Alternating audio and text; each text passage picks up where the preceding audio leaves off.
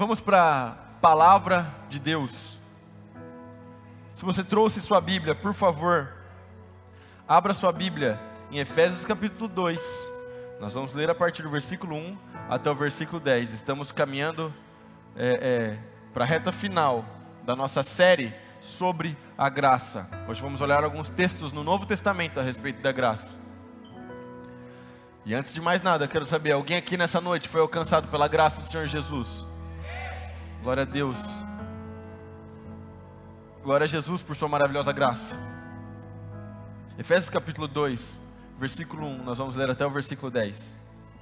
Vocês estavam mortos em suas transgressões e pecados, nos quais costumavam viver, quando seguiam a presente, a presente ordem deste mundo, e o príncipe do poder do ar, o espírito que agora está atuando nos que vivem na desobediência. Esse vocês aqui, meu irmão, somos eu e você. Posso ouvir um amém ou não? Como assim? Nós estávamos mortos, meu irmão. Sem o Senhor Jesus Cristo, nós estávamos mortos. Nós, andá, nós andávamos como se estivéssemos vivos, nos comportávamos como se estivéssemos vivos, porém estávamos mortos.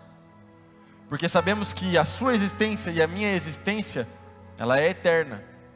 Você é composto de um espírito, não é somente a matéria, você é composto de uma parte imaterial. E quando nós morremos, ou essa parte imaterial, espírito e alma, se encontra direto com Deus, ou vai direto para longe da presença de Deus. É por isso que nós estávamos mortos sem o Senhor Jesus Cristo. Anteriormente, todos nós também vivíamos entre eles, satisfazendo as vontades da nossa carne. Não era assim que a gente vivia quando não havíamos ainda nos encontrado com a graça do Senhor Jesus, vivíamos somente para os nossos prazeres, vivíamos somente para satisfazer os nossos desejos, literalmente olhando somente para mim e fazendo aquilo que eu quero, aquilo que me importa, aquilo que me interessa, seguindo seus desejos e pensamentos, como os outros, éramos por natureza merecedores da ira. Por causa dos nossos pecados, eu e você, nós éramos merecedores da ira de Deus. Deus é amor, Deus é bom, Deus é Pai, mas Deus também é justiça. E por causa do pecado, sua justiça necessariamente precisava ser saciada. Todavia, Deus que é rico em misericórdia, pelo grande amor com que nos amou, deu-nos vida com Cristo quando ainda estávamos mortos em transgressões. Pela graça vocês são salvos. Eu e você, nós fomos salvos pela graça. Então a justiça de Deus que precisava ser saciada, ela foi saciada em seu próprio filho. O profeta Isaías, perdão, isso, Isaías, desculpa, confundi. Tamo junto, Ozzy, obrigado. O profeta Isaías, ele descreve a morte do Senhor Jesus Cristo e ele diz que ao Senhor agradou moê-lo. O que, que significa isso? Significa que a justiça de Deus foi saciada no seu próprio filho.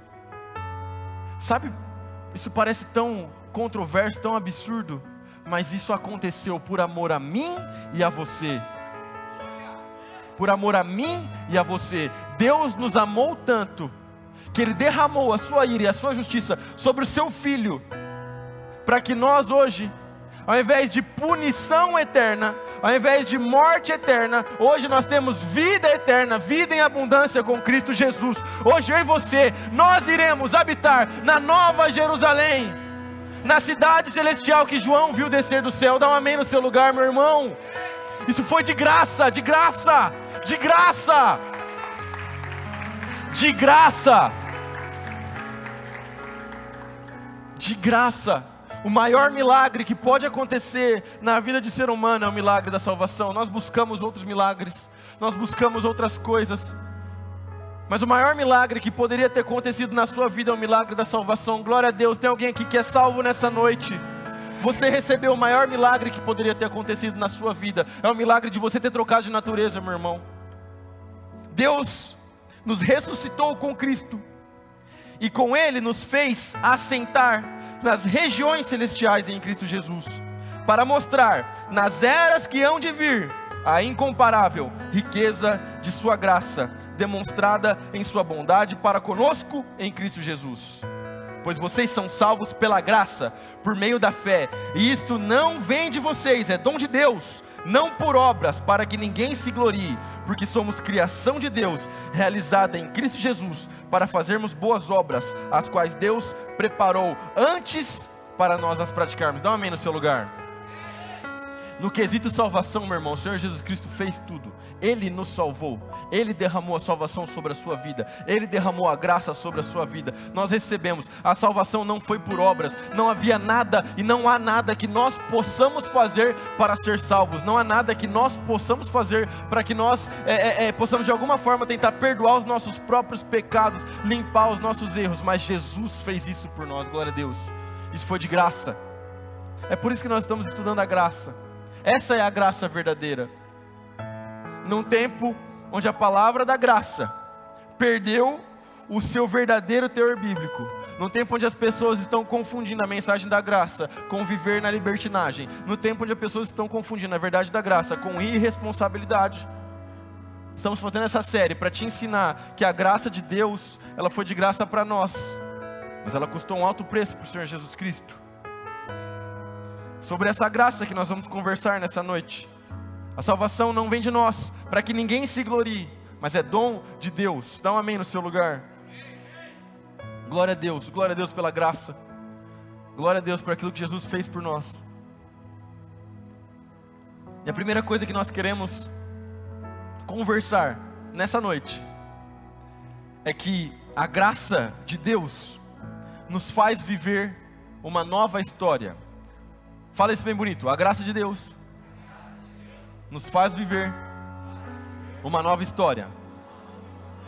E para conversarmos sobre esse tópico, nós vamos dar uma olhada na vida do apóstolo Paulo. Todo mundo conhece o apóstolo Paulo, o homem que sistematizou a nossa fé, escreveu praticamente metade do Novo Testamento. E, e o apóstolo dos gentios, um homem incrível, maravilhoso, cheio do poder de Deus. Lembra da conversão dele? Estava esses dias com o meu sobrinho Lucas lá em casa. E a gente estava assistindo um desenho. Coloquei um desenho para ele. E no desenho aparece o apóstolo Paulo indo para Damasco a cavalo. A Bíblia não diz que Paulo estava a cavalo. É a tradição cristã que diz que ele caiu do seu cavalo. Mas é bem plausível, afinal de contas, essas viagens elas eram feitas dessa maneira. Porém, a gente sabe muito bem que Paulo, a Bíblia deixa claro, Atos capítulo 9. Paulo estava movido pela ânsia de perseguir os seguidores de Jesus Cristo. Quando Estevão morreu apedrejado, jogaram as roupas de Estevão nos pés de Paulo. E o Paulo gostou daquela sensação. O Paulo gostou daquele negócio. Ele viu, ele era um judeu fervoroso, inteligentíssimo, aquele homem era um gênio. E ele gostou daquela sensação de perseguir cristãos. Ele ficou feliz com a ideia de Estevão apedrejado. Então ele vai para Damasco, autorizado pelos líderes religiosos da época. Os líderes, os escribas, aqueles que eram os especialistas no Novo Testamento. Especialistas na lei, sabiam a lei de cor, literalmente de cor, mas os mesmos que gritaram Barrabás ao invés de Jesus. Rejeitaram Jesus. Então Paulo, ele está a caminho de Damasco, seguindo para matar crente. A gente sabe pelo Sermão do Monte, Jesus Cristo deixa muito claro que se você se irá contra alguém e pensar de matar, já matou no seu coração. Então é justo que eu possa dizer aqui que Paulo era um matador de crente. E quando ele está indo para Damasco, de repente, o Senhor Jesus Cristo aparece para ele. Uma luz intensa brilha na frente de Paulo, ele cai. E Paulo então vai testemunhar da sua conversão para um rei. Olha que interessante. Atos capítulo 26, versículo 12. Numa dessas viagens, eu estava indo para Damasco, com autorização e permissão dos chefes dos sacerdotes. Por volta do meio-dia, ó rei, estando eu a caminho, vi uma luz do céu, mais resplandecente que o sol, brilhando ao meu redor e ao redor dos que iam comigo.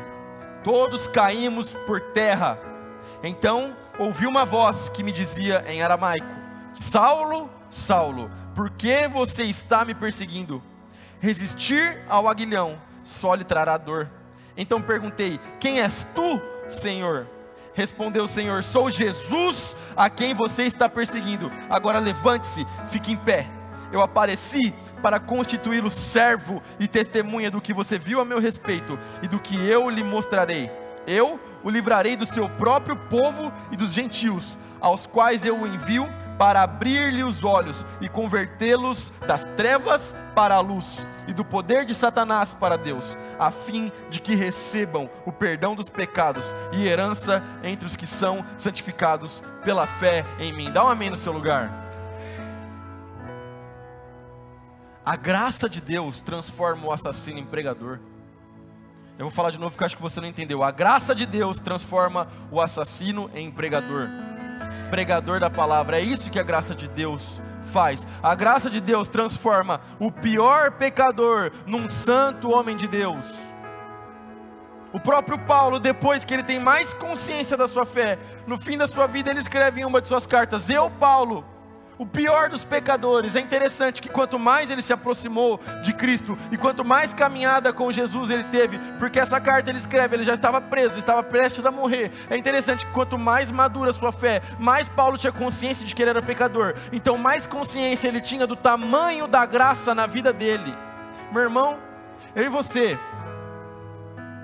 Quanto mais tempo passamos na presença de Deus, quanto mais tempo passamos estudando a palavra, quanto mais tempo passamos em relacionamento com Deus, mais percebemos o tamanho da graça que nos alcançou. Tem alguém aqui que foi transformado pela graça? Meu irmão, em nome de Jesus, faz uma reflexão. Pensa bem. Pensa bem, como era a sua mentalidade antes de você se encontrar com Jesus? Qual era o tipo de lugar que você frequentava? Pensa, reflete. Qual era o tipo de coisa que você costumava consumir? Qual era o tipo de pessoa que você gostava de se relacionar? Presta atenção. Eu não estou falando isso para você se sentir mal, não. Porque ninguém pode te julgar pelo seu passado. Mas eu quero que você olhe para que você entenda de onde você saiu e onde você está hoje, para que você entenda o tamanho da graça de Deus. Como diz aí a nova música do Vilas Boas, quem muito foi perdoado, muito ama, não é verdade? A gente tem que ter noção do tamanho do perdão. Eu tenho noção do tamanho do perdão que aconteceu sobre a minha vida, porque eu, eu Davi, eu não me chamaria para fazer o que eu estou fazendo hoje. Eu só faço isso por causa da graça de Deus.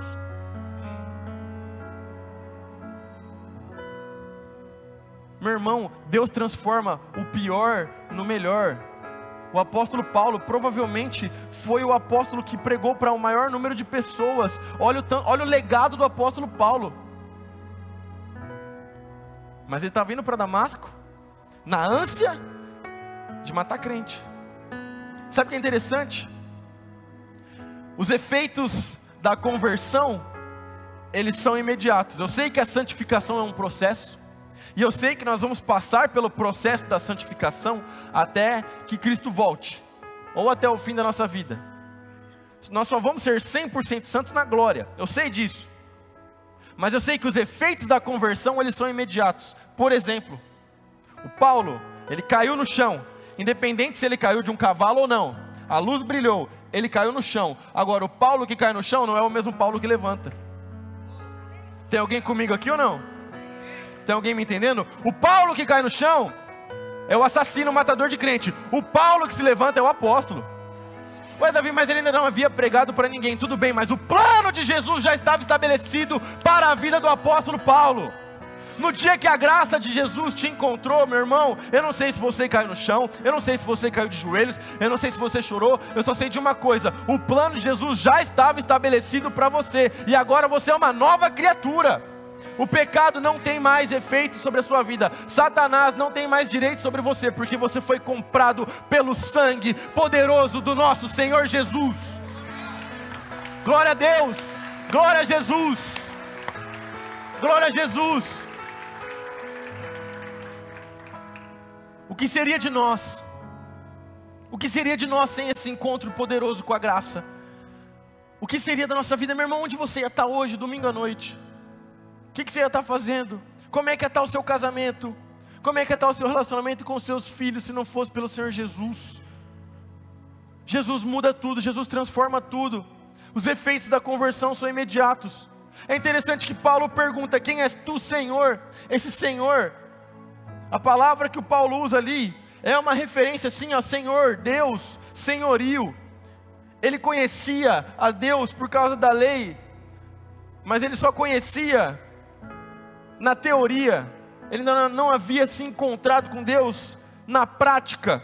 É o encontro que transforma tudo, é o encontro que muda tudo, é o choque da graça que muda o curso da vida de Paulo. É isso que significa conversão. É isso que significa convergir. Paulo estava indo na direção de matar crente, agora ele vira um crente. Agora, agora o pessoal dele, os judeus, querem matar ele. Ele se junta ao grupo que ele estava perseguindo. Isso significa conversão. Significa que a sua vida estava indo para um abismo, significa que a sua vida estava indo na direção do inferno e de repente agora você está indo para o céu, para a glória de Deus. Sabe o que é isso? É graça. Conversão, efeito imediato da conversão, justificação. Nós somos pecadores demais, mas um dia nós vamos estar diante de Deus na glória.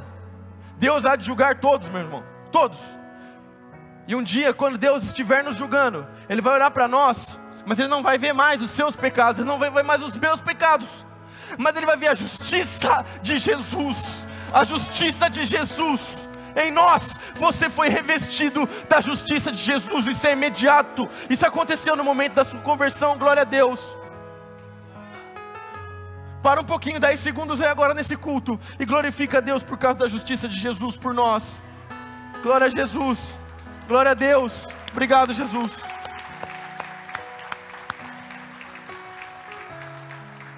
Nós estávamos condenados por causa dos nossos pecados, a salvação foi de graça. E é interessante pensar que a missão também começa imediatamente. Porque assim que Paulo levanta, ele levanta obedecendo a direção que Jesus havia lhe dado. Quando ele cai no chão, está lá em Atos capítulo 9, quando ele cai no chão, Jesus fala o lugar que ele deveria ir, a casa que ele deveria ficar.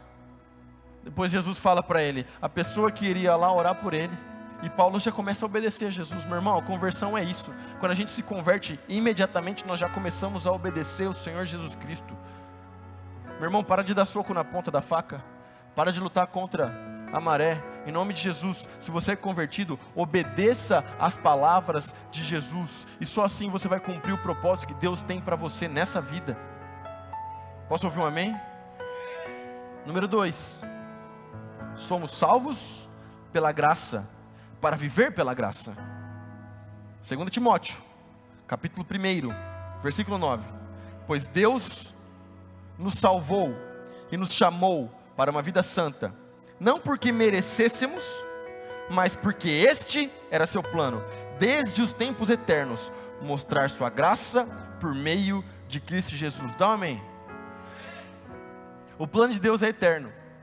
E é maravilhoso porque a gente já começa, a gente pode depois trazer outros textos no próximo episódio da série. Mas a graça de Deus continha um plano maravilhoso e misterioso. E esse plano era a igreja. E nós somos salvos pela graça. Deus sempre teve o plano da igreja. A igreja sempre esteve na mente de Deus quando eu falo igreja, não estou falando simplesmente da primeira igreja batista de Marília. Estou falando de qualquer lugar onde os cristãos verdadeiros estão se reunindo em nome de Jesus. Esse plano sempre foi eterno, sempre existiu, para que nós hoje possamos viver pela graça e viver uma vida santa. A graça exige de nós santidade, ao contrário do que tem sido pregado por aí.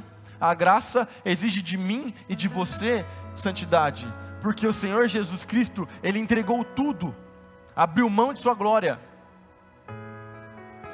para que hoje eu e você vivêssemos em santidade, e esse era o plano eterno de Deus. Agora, como é que a gente faz isso? Como é que a gente vive pela graça? Como é que a gente vive em santidade? Primeiro, nós precisamos então crescer na graça. Fala, crescer na graça.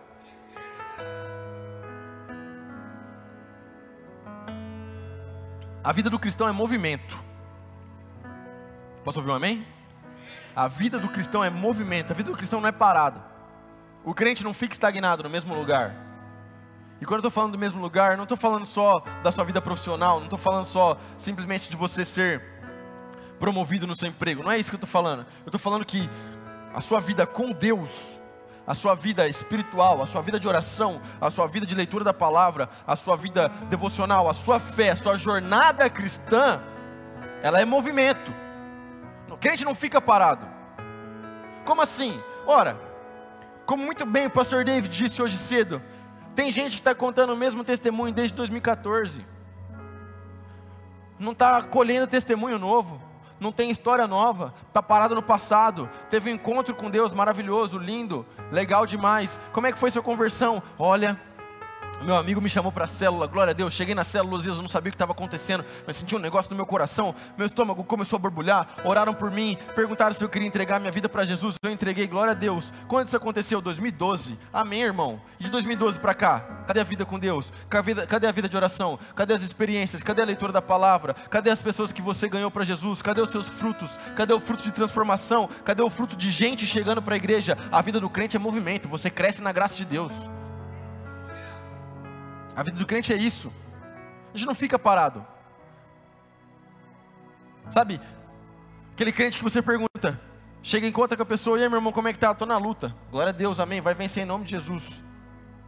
Na semana seguinte, como é que tá, meu irmão? Estou na luta. Glória a Deus, em nome de Jesus. Um ano depois, estou na luta, meu irmão. E aí? Vamos andar. Tem gente que nem 10, 15 anos de convertido, não leu a Bíblia inteira uma vez. Misericórdia. Misericórdia. Ah, Davi, mas você não sabe como que é minha agenda, você não sabe como é meu tempo. Bom, então você está chamando todo mundo que lê a Bíblia de desocupado. Meu Deus, vamos lá, gente. A vida do cristão é movimento. A vida do cristão é para frente. Como eu sempre gosto de falar desse assunto, o texto que eu mais gosto de usar é o texto que Jesus fala que as portas do inferno não prevaleceriam sobre a igreja. Isso significa um claro movimento da igreja avançando, da igreja andando, da igreja em movimento estourando a porta do inferno e saqueando as pessoas de lá e levando as pessoas para o reino da luz. Você é parte desse movimento. Não é só o pastor, líder de célula que ganha gente para Jesus. Não é só o pastor, líder de célula que cresce na graça. Todo mundo, você precisa crescer na graça em nome de Jesus. Dá um amém no seu lugar. 2 Pedro, capítulo 3, versículo 17 e 18. Amados, vocês já sabem dessas coisas. Portanto, estejam atentos a fim de que não sejam levados pelos erros desses perversos e percam a sua firmeza. Antes, cresçam na graça e no conhecimento do nosso Senhor e Salvador Jesus Cristo. Olha só que interessante. O Pedro está alertando aqui para que a gente não seja levado por qualquer coisa, por qualquer influência, por qualquer tipo de ensino. O que, que é isso? Crescer na graça. Agora, como é que você cresce na graça? Relacionamento com Deus. Como é que você se relaciona com Deus? Disciplinas espirituais, mais especificamente, leitura da palavra, oração, jejum, vida em comunidade, discipulado. É assim que a gente cresce na graça, meu irmão. A vida do cristão é movimento. Como disse muito bem pastor Elber, no culto das 17, água parada da dengue, meu irmão. Então a gente tem que se mexer em nome de Jesus. Posso ouvir um amém ou não? Mas outra coisa para que você possa viver na graça é ser forte na graça. 2 Timóteo capítulo 2, versículo 1. Portanto, você, meu filho, fortifique-se na graça que há em Cristo Jesus. Olha que interessante. Nós, como cristãos, não confiamos na força do nosso próprio braço, mas nós confiamos na força do nosso Rei Jesus. É isso que nos diferencia. É por isso que eu acho maravilhoso, é por isso que eu acho que lindo a, a nossa fé. É por isso que a fé cristã, é por isso que o cristianismo é a fé mais coesa da humanidade, porque todo outro tipo de fé sempre tem uma conotação antropocêntrica. O que, que isso significa? É sempre olhando para dentro do homem, é sempre a força do homem, é sempre, olha só, Jesus é, é, é, é sempre tipo assim, não, Jesus não, porque o mundo não prega Jesus, mas é sempre assim, ó. A mensagem é mais ou menos essa. Você pode se transformar na melhor versão de você mesmo. Certo? Quem já ouviu alguma parada assim parecida? Levanta a mão, por favor. É isso.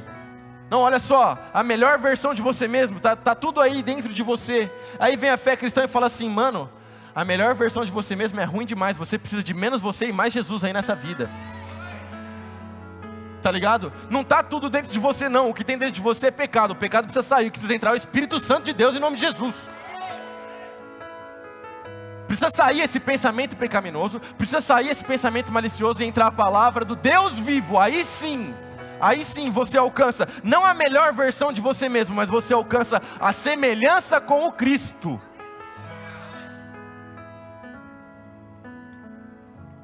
Uma outra coisa que nós precisamos para viver pela graça é permanecer firme na graça. Romanos capítulo 5, versículo 1 e 2. Tendo sido, pois, justificados pela fé, temos paz com Deus, por nosso Senhor Jesus Cristo, por meio de quem obtivemos acesso, pela fé a esta graça, na qual agora estamos firmes e nos gloriamos na esperança da glória de Deus. Dá um amém no seu lugar. Estamos firmes na graça. Firmeza tem a ver com fundamento, tem a ver com o lugar onde você está construindo a sua vida, usando as palavras de Jesus, onde você está construindo a sua casa. Se você está construindo a sua casa sobre a rocha ou não. Então, para que você possa construir a sua casa na solidez da rocha, que é o Senhor Jesus Cristo, você precisa ter esse encontro com a graça e conhecer o Evangelho. Não depositar a sua vida e construir a sua vida num Evangelho picotado, em recortes do Evangelho que te agradam mais, pegar algumas coisas legais da internet e selecionar, eu gosto desse pastor, eu gosto da teologia desse cara, eu gosto desse livro, vou montar aqui a minha fé, construir a minha casinha. Não, sabe por quê? Porque se isso acontecer, quando a chuva vier, quando o vento vier, a sua casa está construída sobre areia e vai ruir. Mas agora, se você fundamentar a sua fé na verdadeira graça, no evangelho da graça, na palavra de Deus, aí sim, a sua vida, a sua família está completamente fundamentada na rocha que é o Senhor Jesus Cristo. Pode vir chuva, pode vir vento, pode vir problema. Você permanece firme na fé que Deus te deu. O problema é que quando a gente deposita a nossa fé em qualquer outra coisa, nas nossas emoções, nos nossos sentimentos, naquilo que eu quero que Deus faça, tudo fica extremamente vulnerável. E aí, quando as coisas não acontecem do jeito que eu imaginava, a fé quebra. Quantas vezes a gente já não viu isso acontecer aqui nessa igreja? A pessoa entra em crise. Deus não é bom, Deus não existe, não quero mais nada com a igreja, porque estava com a fé fundamentada em outros lugares, estava com o coração depositado em pessoas, em líder, e não verdadeiramente no Senhor Jesus Cristo e na Sua graça. Terceiro ponto, o poder da graça de Deus. Fala assim, meu irmão, graça também é poder. Graça tem tudo a ver com perdão. E nós já falamos sobre isso aqui. Glória a Deus pelo nosso perdão. Mas graça também é poder. O negócio é que quando a gente fala de poder, poder de Deus, o pessoal já confunde as coisas. Já acha que poder de Deus é só o manto, só o reteté, só o. Vou entregar o CPF do meu irmão aqui. Isso também é poder de Deus. Glória a Deus por isso. Glória a Deus pelos dons espirituais. Mas poder de Deus é muito mais que isso. Sabe por quê? É poder de Deus para te impulsionar a viver em santidade. Porque quando alguém não se encontra com a graça, tudo que essa pessoa faz é só pecado. Mesmo que pareça aos nossos olhos uma atitude muito nobre, muito bonita, no final das contas é pecado. Porque a Bíblia deixa muito claro que as nossas boas obras, boas ações, sem Jesus, sem Espírito Santo, são trapos de imundícia, sujeira. Mas quando Jesus está em nós, aí sim nós podemos viver uma vida santa que agrada a Deus e podemos viver uma vida sem pecado. O poder de Deus nos impulsiona a não pecar. Glória a Deus por isso. Sabe por quê? Porque se não fosse o poder de Deus, a gente só ia pecar, meu irmão. A gente ama pecar. Se pecado fosse ruim, ninguém pecava. Pecado é bom. É por isso que a gente gosta de pecado. O negócio é que o Espírito Santo habita em nós. E o poder de Deus, o poder da graça de Deus, nos capacita, nos impulsiona a viver em santidade. Tito, capítulo 2, versículo 11 até o versículo 14, pois a graça de Deus foi revelada, e a todos traz salvação. Somos instruídos a abandonar o estilo de vida ímpio e os prazeres pecaminosos. Neste mundo perverso, devemos viver com sabedoria, justiça e devoção, enquanto aguardamos esperançosamente o dia em que será revelada a glória de nosso grande Deus e Salvador, Jesus Cristo. Ele entregou sua vida para nos libertar de todo pecado, para nos purificar e fazer de nós seu povo inteiramente dedicado às boas obras. Dá um amém no seu lugar. Logo, nós aprendemos que a graça não é justificativa para a gente pecar, como alguns falam por aí. Ah, porque afinal de contas, se Deus vai me perdoar, então eu faço o que eu quero, eu peço perdão, eu vou no culto domingo à noite, eu dou uma lavada na alma e está tudo certo. Afinal de contas, se eu pecar, Deus me perdoa e a graça vai ser maior ainda na minha vida. E a resposta é não exatamente porque a graça te alcançou e exatamente porque você compreendeu que a graça te perdoou, te perdoou que agora você não peca para honrar a graça de Deus. Faz sentido o que eu estou falando ou não? A gente se afasta do pecado por causa da graça, não se aproxima do pecado por causa da graça, misericórdia. Essa teologia pode vir de qualquer outro lado, menos do Espírito Santo de Deus. Fuja de quem fala essas coisas para você. A graça de Deus te impulsiona a viver em santidade. Mas como nós estamos falando, a graça é poder, poder para viver em santidade, mas também poder para cumprir a missão. Dá um amém no seu lugar. Poder para cumprir a missão. Sabe o que isso significa? Significa algo muito simples, que o poder de Deus, ele não é só sentimento, ele não é só emoção, mas ele é para que você trabalhe também. Obrigado, amor. Tinha tomado minha água toda aqui, estava precisando de um, de um refil. Tá vendo, gente? Casem bem. Uma salva de palmas para minha esposa.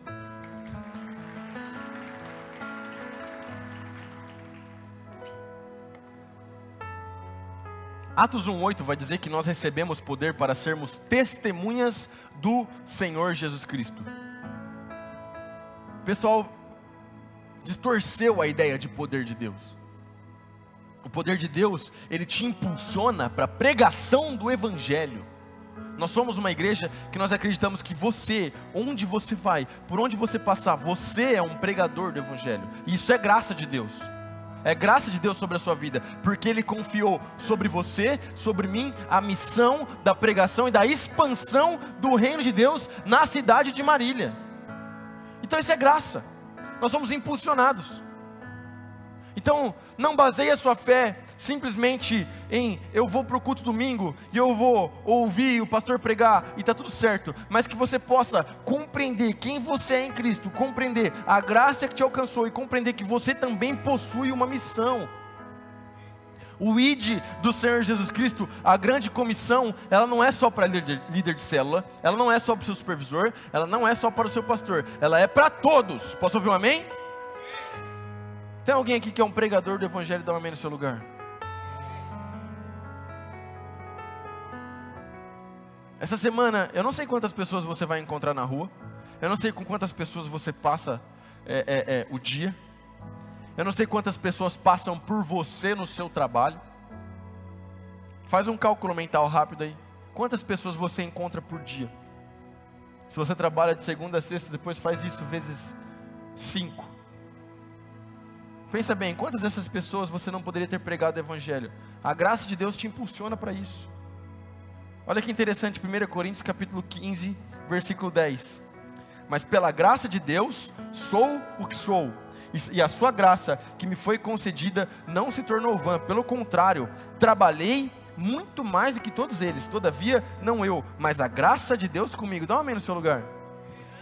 O Paulo tinha tanta consciência da graça que ele sabia que ele era apóstolo por causa da graça de Deus, ele sabia que ele trabalhou para Deus por causa da graça de Deus, ele sabia o tanto que ele tinha trabalhado para Deus por causa do tamanho da graça, meu irmão. Então, quando você tem consciência do tamanho da graça que te alcançou, quando você tem consciência do tamanho do perdão que te alcançou, você também tem consciência do tamanho da missão que te foi concedida. E eu estou aqui já para te apresentar o seu primeiro campo missionário, a sua casa a sua família. Porque toda semana alguém me procura, alguém procura o Osias, alguém procura o pastor David, toda semana, e alguém fala assim: Eu tenho chamado pastoral, olha, meu sonho é ser missionário, eu quero atravessar o, o Atlântico e, e, e pregar em outros continentes. Glória a Deus, meu irmão. Começa pregando aqui em Marília, no nosso quintal. Começa dando fruto aqui. Porque se você não dá fruto aqui, você não vai dar fruto em outro país do mundo. Começa pregando aqui, começa ganhando os da sua casa, começa ganhando os da sua família, começa ganhando as pessoas da sua sala da faculdade, as pessoas do seu trabalho, em nome de Jesus, você possui uma missão. Tenha noção da sua, tenha consciência de quem você é, da sua missão como cristão. A sua vida deve glorificar a Deus.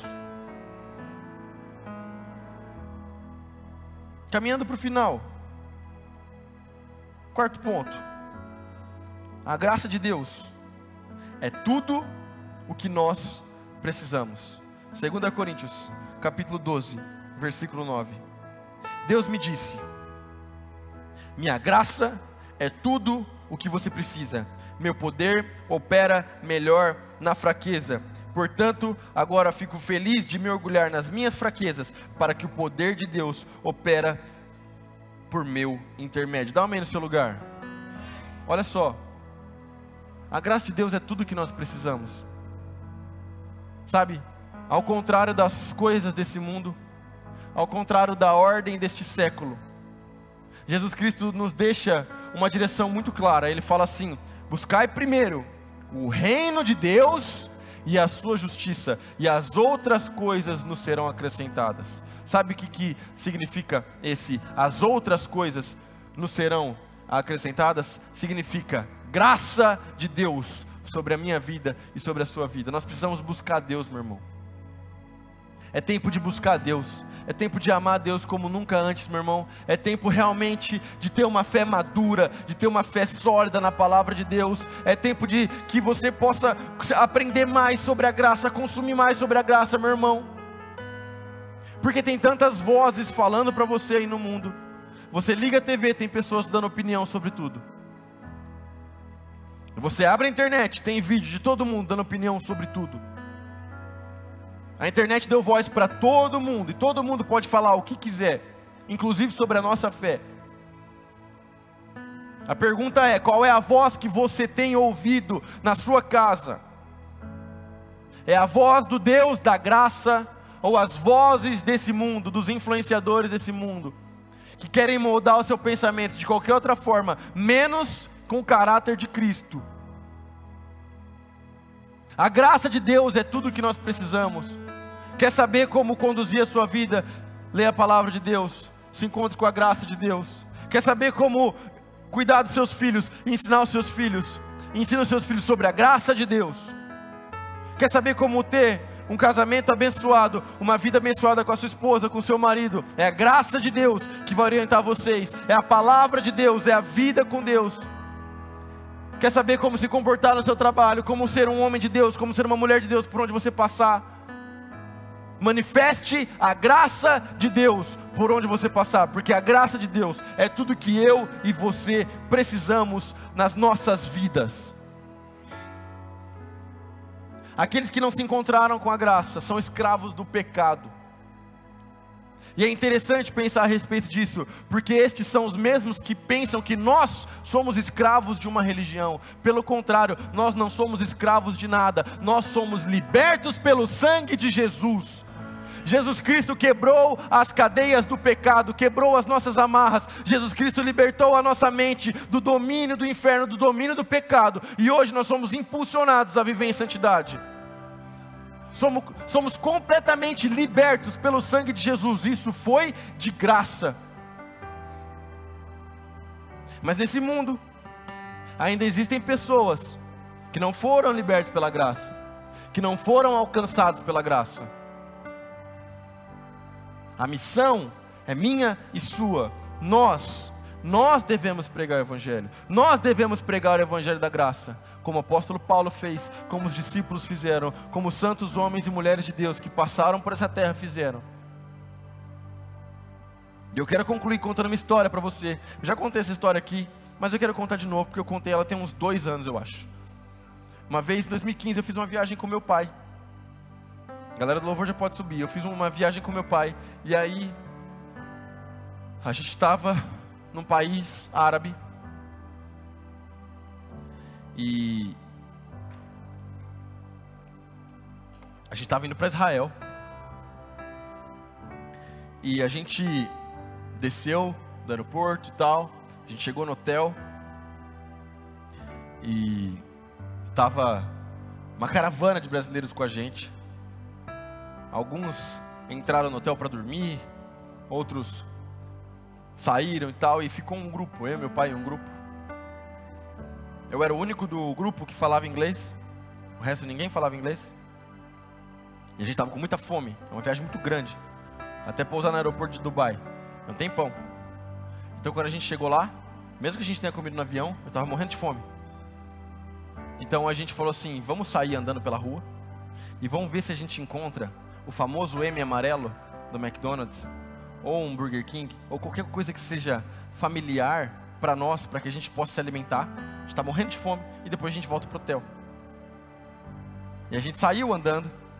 Chegou um ponto que o Wi-Fi do hotel não pegava mais, não tinha mais internet na rua, a gente estava simplesmente andando. Obviamente, ninguém ali falava o idioma nativo. E a gente saiu andando, costurando as ruas, num bairro. Mas de repente a gente passou por uma esquina, e essa esquina, ela era de vidro assim, tudo fechado. Mas um homem muito simpático, com um bigodinho, uma barbinha, ele estava todo de branco. Ele abriu a janela, ele pôs metade do corpo para fora assim, e ele viu o nosso grupo. Parte do nosso grupo estava de verde e amarelo. Talvez ele pensou que a gente fosse um time, alguma coisa assim. Mas ele deu um grito bem alto, bem forte em inglês e falou assim: Ei, vocês estão com fome? Porque se vocês estiverem com fome, aqui tem comida. Eu faço um preço bom para vocês e tem pão e água de graça. Eu traduzi para o grupo, a gente topou. Aquele homem serviu a gente de uma forma incrível, maravilhosa. E a gente fez uma das melhores refeições da viagem naquele dia. Onde estou querendo chegar com isso? Da mesma forma, eu e você, nós nos encontramos com a graça. A graça de Deus nos encontrou, mas as pessoas do mundo, as pessoas lá fora, elas ainda não, não se encontraram com a graça de Deus. Elas ainda não foram salvas. Eu e você, nós, os pregadores do Evangelho da Graça, somos nós que precisamos abrir a janela, somos nós que precisamos sair das quatro paredes, nós precisamos anunciar: ei, aqui tem pão e água, o pão da vida, a água da vida é aqui. Vem para cá, porque aqui você vai encontrar alimento para o seu espírito, aqui você vai encontrar salvação para a sua alma, salvação para a sua família, salvação para a sua casa. As pessoas estão andando perdidas, sem rumo, elas não sabem o que está acontecendo, elas estão procurando esperança, e elas buscam esperança em qualquer outro lugar, em qualquer outra coisa, mas a esperança é uma pessoa que foi enviada por causa da graça de Deus, e essa pessoa é o nosso Senhor Jesus Cristo, autor e consumador da nossa fé. Fique de pé no seu lugar, por favor.